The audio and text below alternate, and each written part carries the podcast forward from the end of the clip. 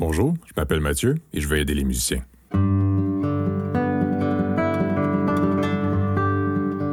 Bonjour tout le monde, j'espère que vous allez bien. C'est Mathieu Boucher qui vous parle pour cet épisode numéro 5 du balado Le musicien stratégique, épisode pendant lequel nous allons aborder le sujet très important du travail des passages difficiles. Le travail des passages difficiles suit assez logiquement le, sujet qu'on a abordé dans le dernier épisode concernant la mémoire motrice, cette chipie euh, qu'on comprend mal, qu'on utilise mal, qu'on utilise trop et qu'on comprend mal. En fait, cette chipie qui euh, euh, automatise ce qu'on lui a le plus donné sans distinguer le bon du mauvais.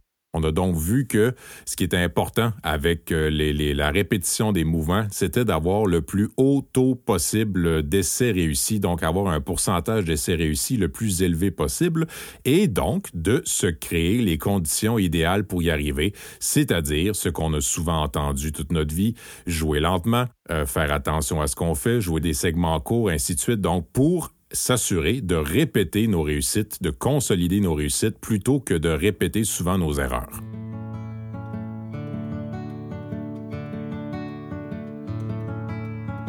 Ce qu'on sait de la mémoire motrice prend toute son importance lorsqu'il est question des passages difficiles, les passages difficiles de nos pièces, qui sont souvent ce qui peut gâcher toute une prestation, une prestation en entier à cause de l'anticipation qu'on fait du passage qui nous fait peur.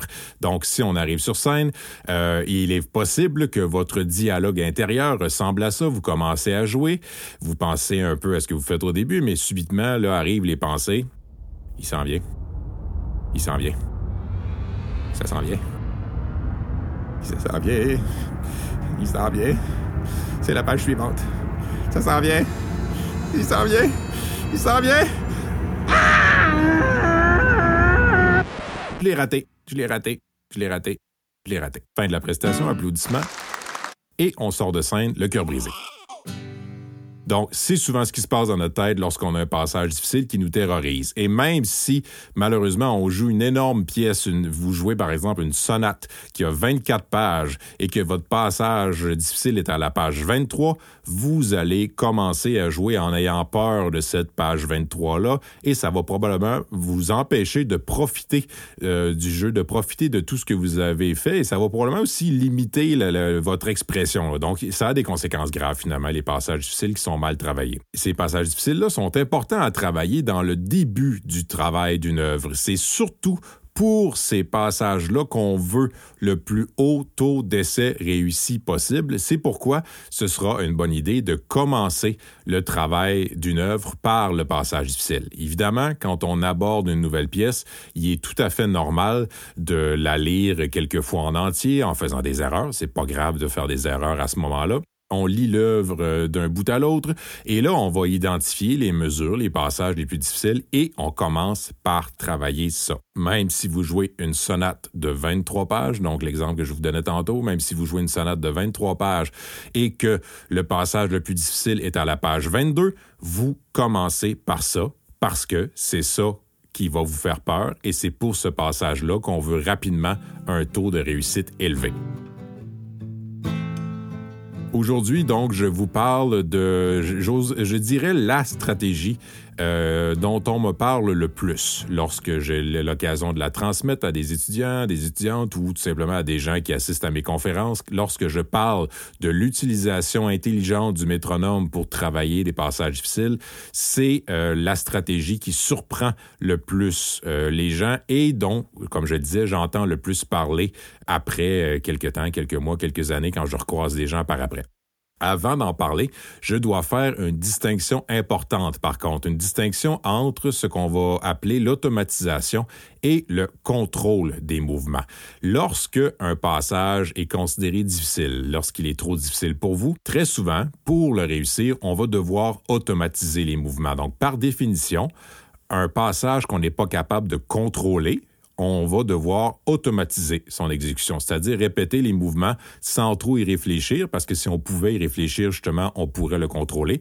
Donc, répéter un passage jusqu'à temps que ça devienne automatique, jusqu'à temps qu'on soit capable de faire le passage sans trop y réfléchir. Ça, on appelle ça de l'automatisation. Et c'est de ça dont on va parler aujourd'hui, d'automatisation des mouvements pour un passage difficile. Je vous glisse quelques mots sur la notion de contrôle qu'on va aborder dans le prochain épisode. Donc, euh, le contrôle, lorsqu'on est capable de contrôler nos mouvements, on est capable de changer ce qu'on est en train de faire, d'intervenir pendant qu'on le fait. On a donc une certaine euh, flexibilité. Pensez par exemple à une pièce que vous avez travaillé euh, énormément dans votre jeunesse. Vous vous souvenez d'avoir passé des semaines et des mois là-dessus. Parfois, quelques années par après, vous êtes capable de la refaire en lecture pour un de vos élèves. Donc, vous avez dû probablement automatiser plein de choses il y a quelques années à force de, de répétition. Et là, quelques années plus tard, vous avez développé votre niveau technique. Vous êtes, vous êtes rendu plus loin dans votre maîtrise de l'instrument. Et là, vous êtes capable de refaire la pièce en lecture vu. Tous ceux qui ont déjà euh, participé à des classes de maître, des masterclass, vont probablement avoir vécu ce, que, ce dont je vous parle là. Vous travaillez sur votre pièce comme un fou ou comme une folle. Vous passez des heures et des heures là-dessus. Vous arrivez en classe de maître et euh, le ou la personne qui donne la classe de maître regarde la partition, fait Ça fait 30 ans que j'ai pas joué ça. Et là, il nous la fait en lecture.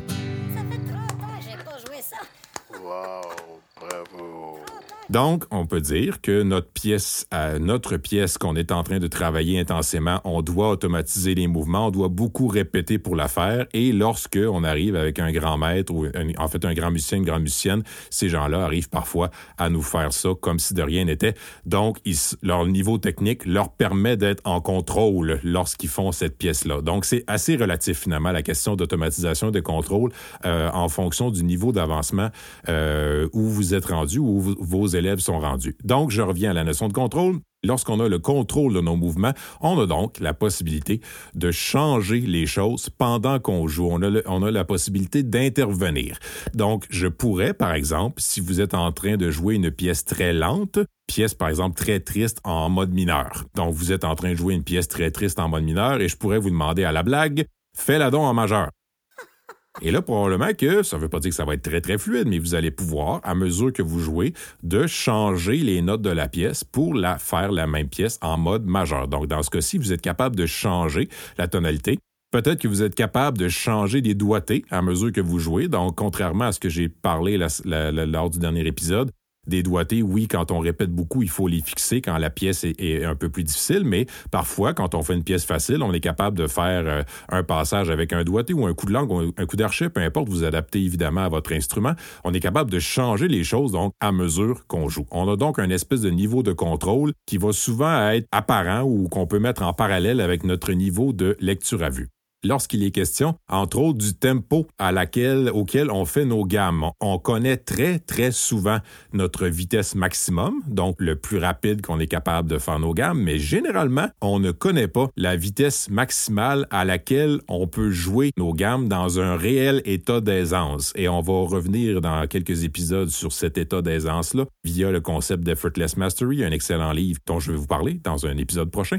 Mais donc, avoir un état d'aisance qui nous permet, entre autres, de penser à notre posture, de penser à notre respiration, de penser à détendre, tout ça. Donc, être capable d'être assez euh, libéré des contraintes de jouer notre gamme pour pouvoir penser à notre état physique. Et ça, cet état-là de contrôle, de, maîtrise de ce qu'on est en train de faire, on, souvent, on ne le connaît pas. Mais on connaît, par contre, notre vitesse maximum à laquelle on fait nos gammes avec la mâchoire serrée, puis le cou tendu et une veine dans le front. Donc, ça, on, on le connaît, ce tempo-là. Mais donc, le niveau de contrôle est souvent un peu plus flou. Donc, quand on contrôle quelque chose, on peut changer, on peut intervenir dans ce qu'on est en train de faire pendant qu'on le fait. À l'inverse, lorsqu'on automatise des mouvements. Et ça, je le répète, c'est le sujet de, l'épisode d'aujourd'hui. Lorsqu'on automatise nos mouvements, donc lorsqu'on se fie beaucoup à notre mémoire motrice, euh, ça va être généralement fiable parce que oui, notre mémoire motrice, elle est, elle est, euh, elle est très forte. Oui, elle est complètement stupide, pas capable de distinguer le bon du mauvais, mais lorsqu'un apprentissage est fait et, et, consolidé, il l'est pour longtemps. Donc, c'est c'est un processus d'apprentissage qui est fiable, mais c'est impossible de modifier quoi que ce soit pendant qu'on joue. Je reprends mon exemple de tantôt, la pièce en mineur qu'on est capable de changer de tonalité. Si vous faites une pièce très, très euh, difficile, que vous avez travaillé vos doigtés pendant des semaines pour les répéter comme il faut, et que là, je vous dis subitement, fais-les dons en majeur au lieu d'en mineur, bien là, vous allez me dire, ça se peut pas. Ça se peut pas. C'est tout est automatisé justement, tout se fait automatiquement et on ne peut plus intervenir pour contrôler quoi que ce soit. J'oserais même dire, et ça c'est un piège dans lequel on tombe souvent les musiciens, c'est même dangereux d'essayer d'intervenir. Dangereux version euh, musicien sur scène, là. Il y a personne va mourir d'intervenir, mais c'est même dangereux lorsque la mémoire a automatisé quelque chose et qu'elle le fait de façon fluide, automatique, essayer de contrôler ce qu'on est en train de faire, c'est une recette idéale pour euh, se tromper.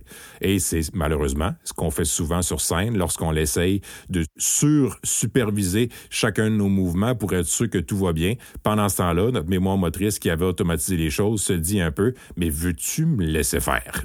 C'est un peu ce qu'il a dit. Donc, l'automatisation, très fiable, mais impossible de modifier quoi que ce soit, d'où l'importance d'automatiser les bons mouvements, les bonnes informations qu'on veut voir consolider, de les automatiser tôt dans l'apprentissage. Donc, penser à une bonne posture, penser à une bonne respiration, avoir des doigtés solides, je veux dire, les doigtés, les, les meilleurs doigtés possibles, et comme je le mentionnais dans l'épisode précédent, ne pas nécessairement le changer à la dernière minute. Ça se fait, ça, soit dit en passant. Je reviens sur l'exemple dont je vous ai parlé dans l'épisode précédent, le, fameux exemple où notre professeur nous arrive avec euh, un nouveau doigté à deux semaines de l'examen ou du concert. Probablement que pour cette personne-là, qui est un expert ou une experte, c'est possible de changer ce doigté-là dans cette pièce-là à deux semaines de la prestation parce que probablement que c'est davantage dans sa zone de contrôle à lui ou à elle. Donc, c'est possible pour cette personne-là de changer, mais nous, qui avons souvent, lorsqu'on est avec, euh, avec notre professeur, qui avons souvent un, niveau technique plus bas, ça demande un retravail complet qui est impossible. Donc,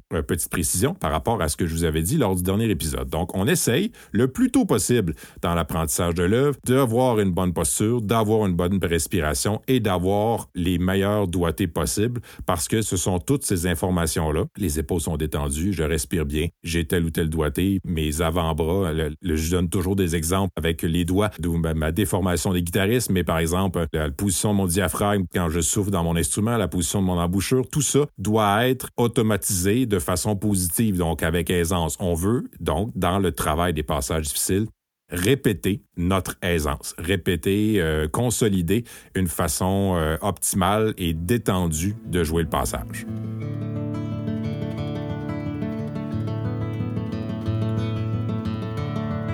Pour travailler ces passages difficiles-là. Donc, on va parler de l'usage du métronome ou en, fait surtout du choix de tempo pour euh, travailler ces fameux passages difficiles pour euh, viser une automatisation la plus solide et la plus euh, efficace possible. Comme je le mentionnais, la stratégie dont je vais vous parler, c'est la stratégie dont on me parle le plus souvent quand je revois des étudiants, des étudiantes ou des membres du public après mes conférences, après quelques mois, ta stratégie, on, dit ma, stratégie, mais c'est la stratégie qui, est issue de la recherche et que je vous propose, euh, ça a changé complètement ma façon de voir les choses. Et j'oserais dire aussi, c'est aussi quelque chose d'assez surprenant pour certains.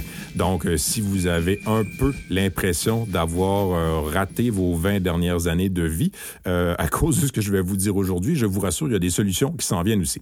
Donc, la stratégie qu'on entend le plus souvent parler lorsqu'il est question du travail des passages difficiles, c'est d'augmenter graduellement le tempo, de commencer très lent et de l'augmenter graduellement. C'est d'ailleurs dans une étude, ça a été identifié comme la stratégie de travail la plus souvent recommandée par les enseignants et les enseignantes de musique. Cela dit, ce n'est pas la plus recommandable. C'est la plus recommandée, mais ce n'est pas la plus recommandable on repense à notre mémoire motrice, qui consolide, qui automatise ce qu'on lui a le plus donné. Ce qu'on doit savoir, c'est que si je joue par exemple une simple gamme de Do, je la joue très très lentement et je la joue très très rapidement. Donc vous allez me dire, c'est la même gamme. Ce sont probablement les mêmes doigtés, ce sont les mêmes notes, je la joue pareil, mais un est comme euh, une version au ralenti de l'autre. Euh, on pourrait dire ça. Donc, on a l'impression que c'est la même chose, mais ce qu'il faut savoir, c'est que les mouvements lents et les mouvements rapides d'une même, même notion, d'un même passage, ne demandent pas le même travail musculaire. Donc, ce ne sont pas les mêmes muscles de mon corps, de mes mains ou de mon, visage, l'embouchure, ainsi de suite, qui travaillent lorsque je joue un même passage très lentement et que je joue le même passage très rapidement.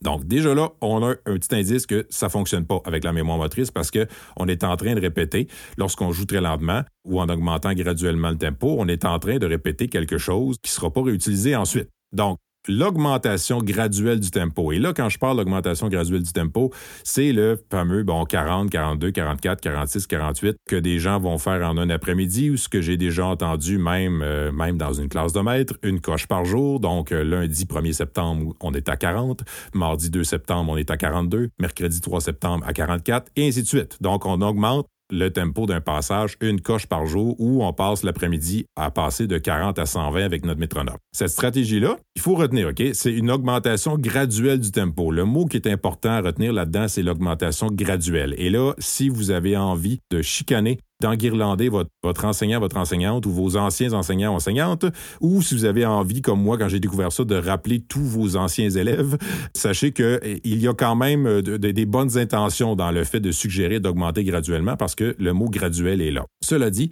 cette augmentation-là graduelle du tempo, 40, 42, 44, 46, 48 et ainsi de suite, c'est non seulement une perte de temps, mais ça altérerait, donc ça dérangerait l'exécution de la prestation finale parce que, entre autres, les mouvements lents et les mouvements rapides non seulement ne sollicitent pas les mêmes muscles, mais ne sollicitent pas non plus les mêmes zones du cerveau.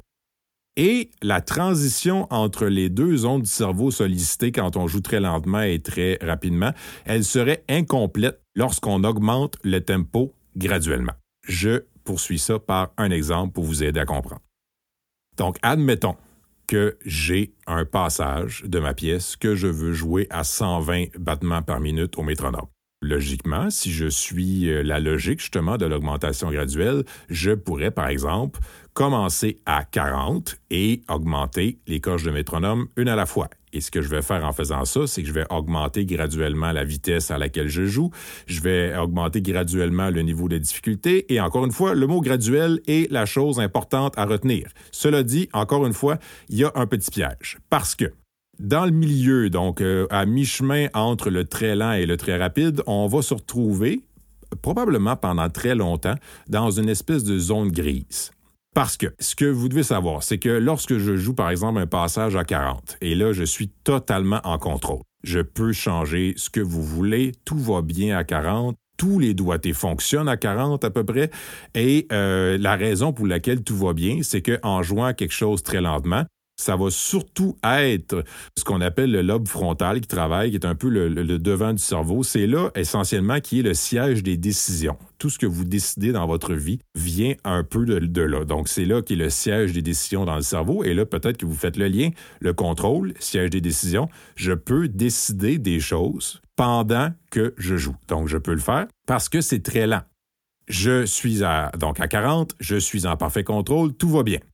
Là, j'augmente le tempo et si lorsque j'arriverai à 120, lorsque je vais arriver à pleine vitesse où là, on va vouloir automatiser les choses, ça va plutôt être le cortex moteur qui va travailler. Donc, le rappel, les apprentissages vont se faire davantage là que dans la zone du lobe frontal où il y a la zone de contrôle. Donc, le cortex moteur qui est une espèce de bande. En ce moment, bon, pour vous enregistrer, j'ai des, des, écouteurs de studio sur la tête et l'espèce de bande qui est sur le dessus couvre un peu mon cortex moteur. Donc, j'ai le cortex moteur au chaud pendant que je vous parle. C'est une espèce de bande qui va à peu près, on pourrait dire d'une oreille à l'autre, ça n'a aucun lien avec les oreilles, mais qui fait un peu comme une espèce de demi-lune sur le dessus de la tête, un peu comme une fille, une petite fille qui va avoir une passe dans les cheveux ou un bandeau dans les cheveux, va couvrir son cortex moteur. Une autre zone du cerveau, finalement, où là, les mouvements plus automatisés sont enregistrés et rappelé à partir de cette zone-là.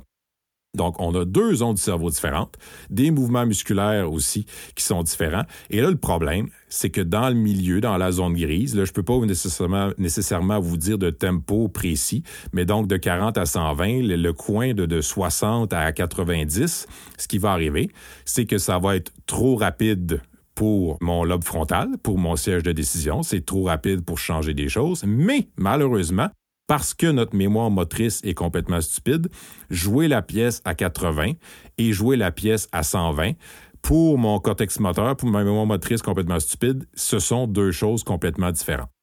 Et là, ce qui arrive encore, c'est qu'on va probablement passer beaucoup de temps dans cette zone-là. Donc, repensez à notre pourcentage d'essais réussis, repensez à nos Youpi et nos Zut ou nos Whoopalai ou peu importe comment vous aurez nommé l'équipe des mauvais, la méchante équipe. Donc, vous, vous êtes en train, peut-être malheureusement, de réussir ce que vous faites. C'est-à-dire, vous, êtes, par exemple, à 80 en plein milieu, et là, vous dites, ça va bien, j'ai réussi, j'ai réussi, j'ai réussi. Oui, mais vous êtes en train de faire des apprentissages, vous êtes en train de consolider des apprentissages qui ne pourront pas être réutilisés une fois rendus au tempo final. Donc, c'est trop vite pour une zone du cerveau, pas assez vite pour l'autre, et malheureusement, ce sont aussi des mouvements différents. Donc, on a une espèce de zone où on fait des apprentissages, on a l'impression de réussir, on a l'impression que ça va bien, mais c'est comme si on ramassait de l'argent d'un pays étranger qu'on n'est pas du tout capable de réutiliser dans notre pays ensuite. Ça donne rien, ces apprentissages-là qu'on fait. Il va y avoir, oui, des avantages parce que peut-être qu'on peut se rendre compte que oui, euh, tel doigté fonctionne mieux, et ainsi de suite. Donc, on va réaliser certaines choses, mais pour strictement l'aspect moteur, répéter, répéter, répéter, cette zone grise-là, elle est très dommageable. J'ai un exemple que j'aime bien pour illustrer ce transfert-là euh, et je vous assure que la solution s'en vient et la solution vient d'une métaphore euh, de voiture, de long voyage en voiture que je vais vous donner à l'instant. Imaginez donc que vous entreprenez un très long trajet en voiture avec un ami. Donc, vous conduisez, par exemple, vous commencez euh, le trajet en conduisant, et à un certain moment donné, si vous êtes fatigué, on change de chauffeur, on arrête à quelque part, c'est souvent ça la bonne façon sécuritaire de le faire, on arrête à quelque part, on, prend, on passe se prendre un, un café, un petit tour aux toilettes, et quand on repart, on change de chauffeur. Cette façon-là de faire, c'est la bonne pour l'usage du métronome, pour le, tempo. Donc, je vais vous expliquer ensuite comment faire. Changer très clairement de chauffeur. Vous avez un chauffeur qui s'appelle le lobe frontal, donc le contrôle. Vous avez un chauffeur qui s'appelle le cortex moteur, donc plus automatisé. Et ce qu'on veut, c'est un changement clair de chauffeur. Ce qui se passe dans le cerveau lorsqu'on augmente graduellement le tempo, c'est un peu comme si on se disait, je suis en train de conduire, mais on n'a pas le temps d'arrêter. Donc, je conduis, moi je suis au volant, et tranquillement, je vais déplacer ma jambe droite vers le siège du passager, le bras droit vers le siège du passager, et pendant ce temps-là, mon ami va tranquillement traverser sa jambe gauche du côté du conducteur et la main gauche du côté du conducteur ici. Et on, imagine, si on continue, qu'à un moment donné, on va se retrouver, quelqu'un va se retrouver avec le bas du dos de l'autre dans le visage. Ce ne sera pas nécessairement beau et on court après les accidents. Donc, vous voyez, c'est un peu cette transition-là. L'exemple est un peu euh, vu rigolo, mais c'est ce qui se passe lorsqu'on passe de 40 à 120 une coche par jour ou une coche à la fois. Donc, on change les chauffeurs très, très, très lentement et dans le milieu, il y a une zone qu'on va dire dangereuse lorsqu'on est sur la route et euh, qui est tout simplement inutile lorsqu'on est en train de répéter euh, pour un passage difficile. Intermède musical. Stratégique ma vie. Toutes ces années que je ne reverrai jamais. Si jamais je viens de bien décrire musicalement ce qui se passe dans votre tête, euh, sachez qu'il y a des solutions. Il n'est jamais trop tard. Comme je le disais aussi, euh, de, que je, je, le dis depuis le début de l'épisode, l'important, c'est le mot graduel. L'important, c'est de retenir que euh, lorsque vos enseignants vous, vous ont probablement dit euh, cette stratégie-là, ils le faisaient avec plein de bonne volonté puisqu'il y avait le mot graduel dedans. Donc, la seule chose qu'on va, euh, ben, la, seule chose, c'est une chose importante, mais ce qu'on va enlever, c'est d'augmenter graduellement le tempo. On va plutôt remplacer ça par faire de grands écarts de tempo en augmentant plutôt graduellement la durée des segments joués. Donc, je ne vous ai pas dit de ne jamais jouer lentement, surtout pas. Il faut jouer lentement. Il faut analyser euh, la séquence de nos mouvements pour bien les comprendre et ça, et ensuite être capable de bien les répéter. Mais au lieu d'augmenter graduellement le tempo, on va plutôt augmenter graduellement la durée des segments qu'on va jouer à pleine vitesse. J'ai ma guitare dans les mains pour vous expliquer certaines des stratégies qu'on peut utiliser. Là, je dois dire que je déborde de la source scientifique, c'est-à-dire que euh, ce sont des, euh, des stratégies que j'ai élaborées au fil des années pour respecter le principe de faire de grands écarts de tempo en augmentant graduellement la durée des segments joués. Mais évidemment, ces stratégies-là que je vais vous suggérer n'ont pas été euh, vérifiées scientifiquement. Elles sont basées sur euh, des éléments de recherche. Il y a une thèse qui a porté, entre autres, sur une stratégie alternative au fait d'augmenter graduellement le tempo. C'est la stratégie qui était euh, testée, était d'alterner donc entre euh, la moitié du tempo, entre un tempo très, lent et le tempo final. Et le principal résultat qui, est sorti de cette recherche-là, c'est que les musiciens qui avaient expérimenté cette stratégie-là ont eu besoin de moins de répétitions que les autres musiciens qui augmentait graduellement le tempo pour atteindre la réussite du passage. Donc, ça, c'est pour la, question de l'écart, euh, les écarts de tempo. Et moi, je vais vous suggérer autre chose, entre autres, donc en augmentant graduellement la durée des segments qu'on va jouer à plein tempo et on va y incorporer des stratégies pour aussi bien nourrir notre mémoire motrice. La première stratégie que je vous suggère, c'est celle que j'appelle la stratégie du point d'orgue, c'est-à-dire dans un passage difficile, commencer avec chacune des notes et chacun des mouvements en fait que vous devrez faire par mettre un point d'orgue sur chacune de ces notes-là. Peu importe le tempo. On oublie les croches, les doubles croches, les noirs, quoi que ce soit. On fait un point d'orgue sur chacune des notes. Donc, si je prends un exemple très bête avec la gamme de Do, ça donnerait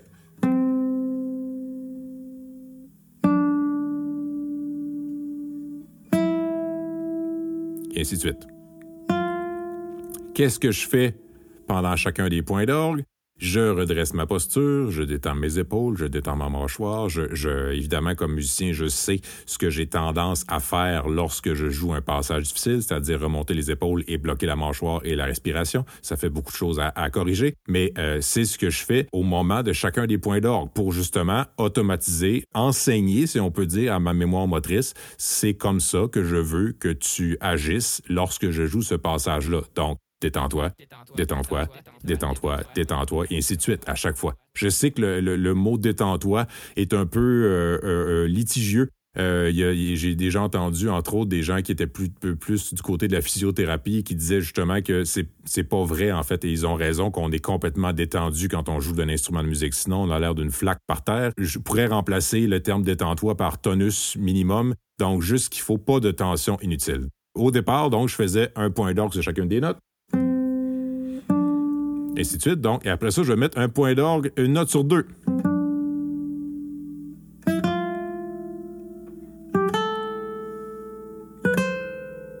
Ensuite, une note sur trois.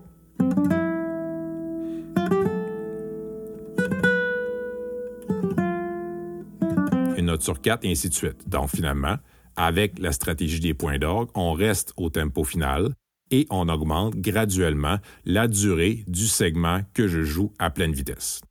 Une autre stratégie que j'aime beaucoup, euh, que j'appelle moi-même les piliers, encore une fois, les noms plus ou moins poétiques sont de moi. Les piliers, c'est-à-dire, on va par exemple dans le segment Do, Ré, Mi, Fa, Sol.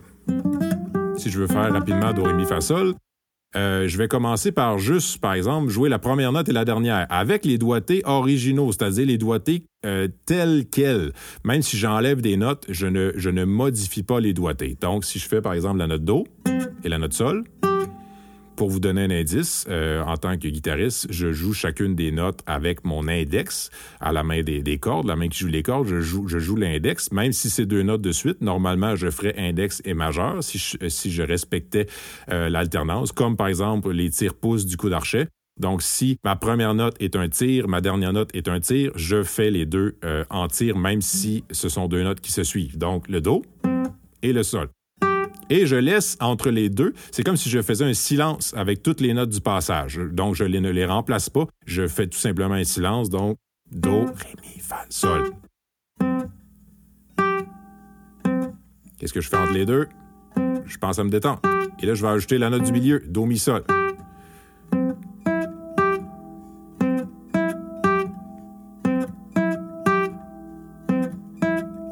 J'ai donc, dans la séquence de mouvement de 5 notes, Do, Ré, Mi, Fa, Sol, je fais donc 1, 5, 1, 5, ensuite 1, 3, 5. Et là, je pourrais faire 1, 2, 3, chute, 5. Donc,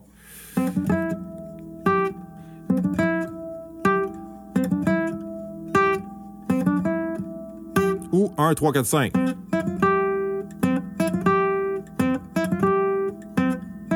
Et là, j'ai préparé le terrain pour faire mes cinq notes euh, telles, que je les, que je dois les jouer ensuite. Donc, finalement, j'ai pris des notes, j'ai pris la séquence de, de notes et de mouvements que j'ai à faire, j'en ai enlevé pour juste garder des éléments importants, souvent des éléments rythmiques, et je replace les notes à leur place euh, graduellement, donc en augmentant graduellement la quantité de notes d'un passage que je fais.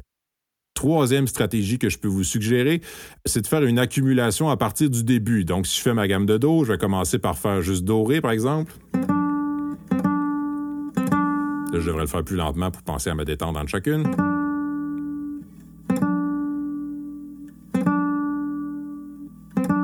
Donc, je vais ajouter ensuite Do, Ré, Mi.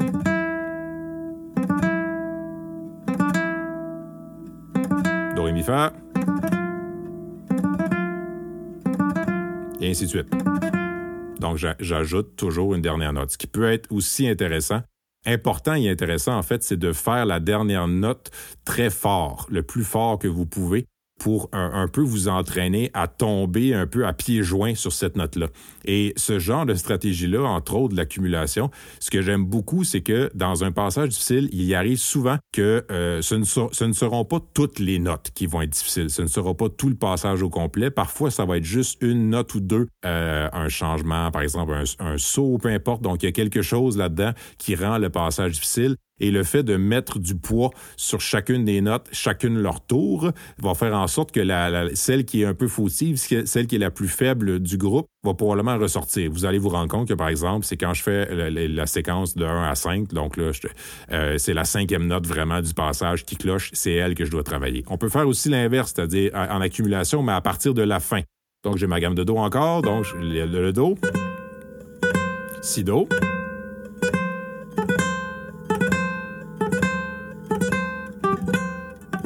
sol, si, do. Fa.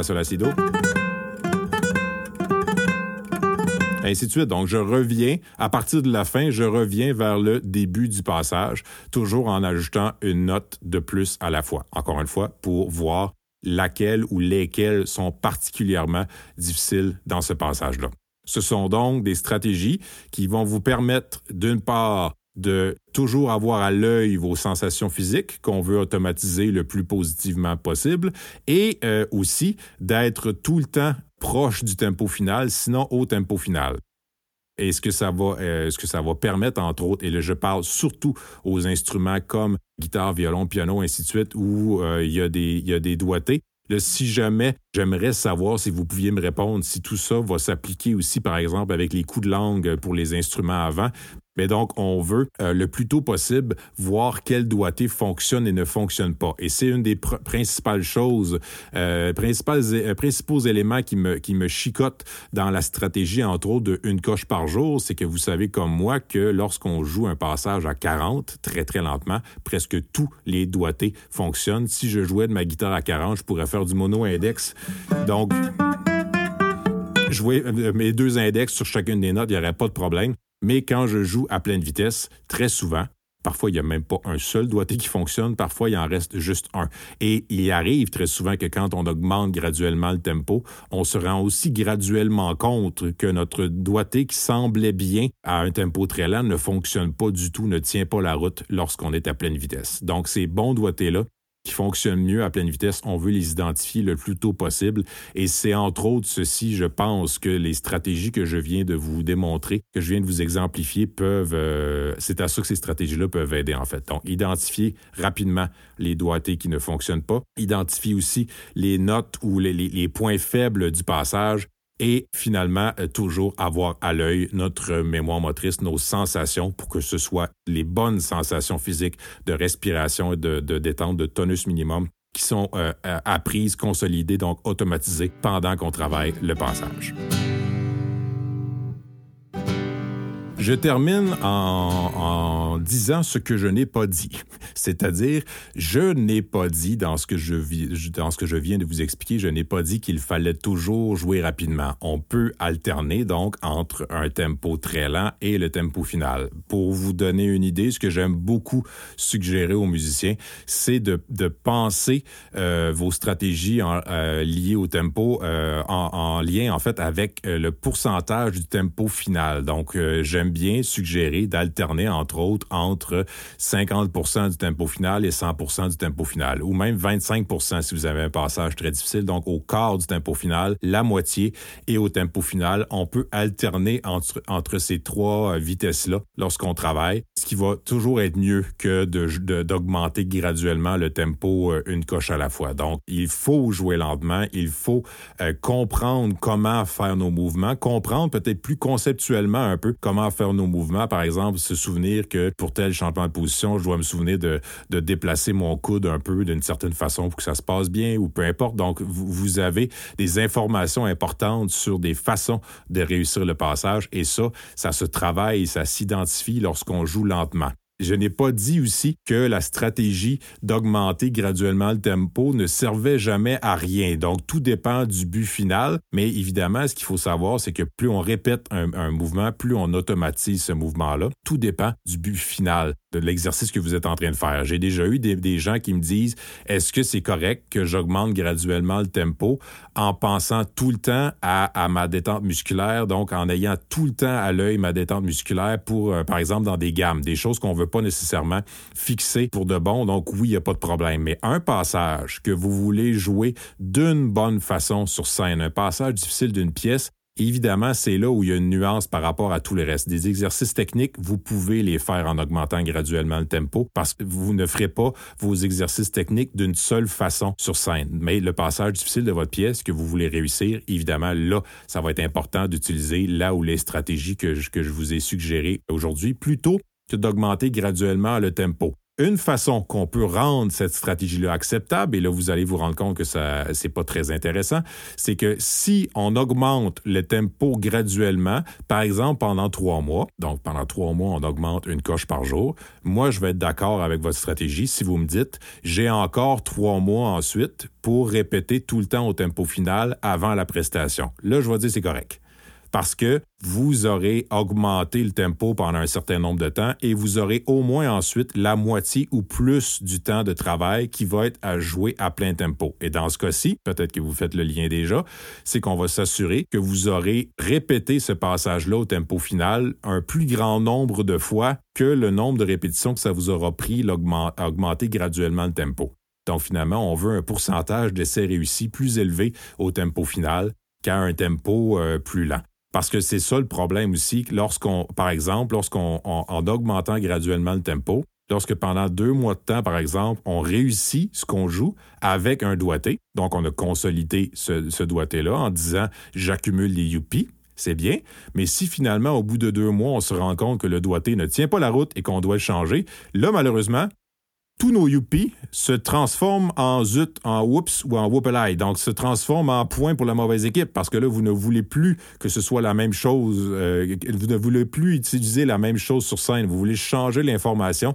Donc, les acquis que vous avez eus au fil du temps avec un doigté que vous avez finalement changé à cause de la stratégie de l'augmentation graduelle de tempo, tout ça devient malheureusement, des points pour la mauvaise équipe. Donc, on veut répéter les mouvements au tempo final plus longtemps que le temps que ça nous a pris pour y arriver. Donc, euh, euh, dernière euh, nuance, ce que je vous ai présenté aujourd'hui était des stratégies pour automatiser vos mouvements. Donc, on, ne veut pas nécessairement de contrôle, on veut fixer la bonne chose et c'est à ça que les stratégies que je vous ai proposées vont, vont servir. Pour les pièces plus lentes et les exercices techniques, on va parler davantage du développement du contrôle et c'est ce dont on va parler dans le prochain épisode. Avant de terminer, je veux dire encore un merci à Vonti Productions qui s'occupe de la post-prod du... Euh, pas de la post-production, je vais parler comme il faut, la post-production du balado. Donc, euh, merci à Jean-Sébastien Potvin qui euh, fait tout ce qu'il peut avec les enregistrements que je lui envoie. Donc, voilà, si vous avez des, des projets, euh, des projets musicaux qui ont besoin d'un peu d'amour, euh, vous écrivez à Vonti Productions, www.vonpti.com, www.von comme. J'espère que vous vous sentez de plus en plus équipé pour faire face euh, aux défis que représente l'apprentissage instrumental et la préparation à des prestations. Je vous rappelle que vous pouvez me suivre sur Facebook, le musicien stratégique, ou encore vous abonner au site web www.musicienstratégique.com, www.musicienstratégique.com, musicien stratégique en un seul mot et pas d'accent. Je vous dis donc un gros merci. J'espère vous retrouver dans le prochain épisode. Bon travail et prenez soin de vous.